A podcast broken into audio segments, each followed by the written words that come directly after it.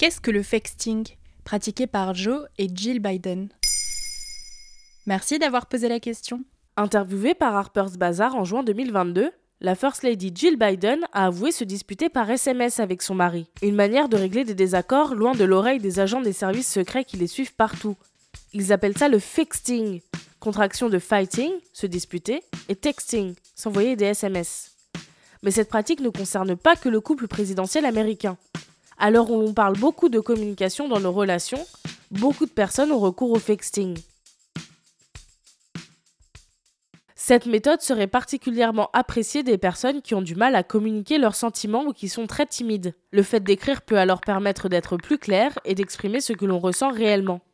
Dans un article du HuffPost, la thérapeute Cindy Chou estime que le fexting peut permettre de maintenir un certain niveau de connexion tout en ayant l'espace nécessaire pour s'exprimer sans retenue. Ainsi, ce serait la marche à adopter pour les personnes qui ont du mal à garder leur sang-froid par exemple. Donc le fexting, c'est plutôt une bonne solution finalement? Attention, si le fexting a ses avantages, ce n'est pas particulièrement une pratique à reproduire dans toutes les situations.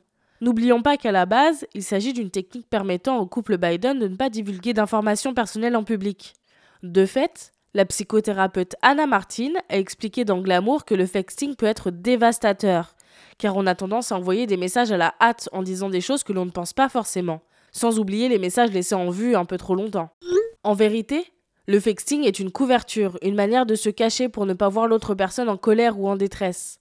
Or, le langage corporel permet parfois d'adoucir les conflits, de se mettre à la place de l'autre et même de régler définitivement la dispute. Toujours dans le même article du HuffPost, l'analyste Judith Aronowitz estime qu'on a tendance, par texto, à transformer la conversation difficile en concours de qui écrira le meilleur message, ce qui est loin d'être sain.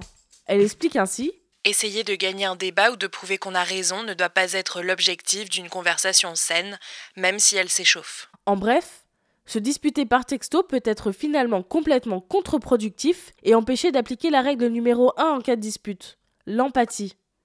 Donc, si vous n'êtes pas un couple présidentiel, oubliez le fexting et préférez une bonne vieille altercation face à face. La communication dans vos relations interpersonnelles n'en ressortira que grandie. Voilà ce qu'est le fexting. Maintenant, vous savez, un épisode écrit et réalisé par Maël Diallo. Ce podcast est disponible sur toutes les plateformes audio. Et si cet épisode vous a plu, n'hésitez pas à laisser des commentaires ou des étoiles sur vos applis de podcast préférés.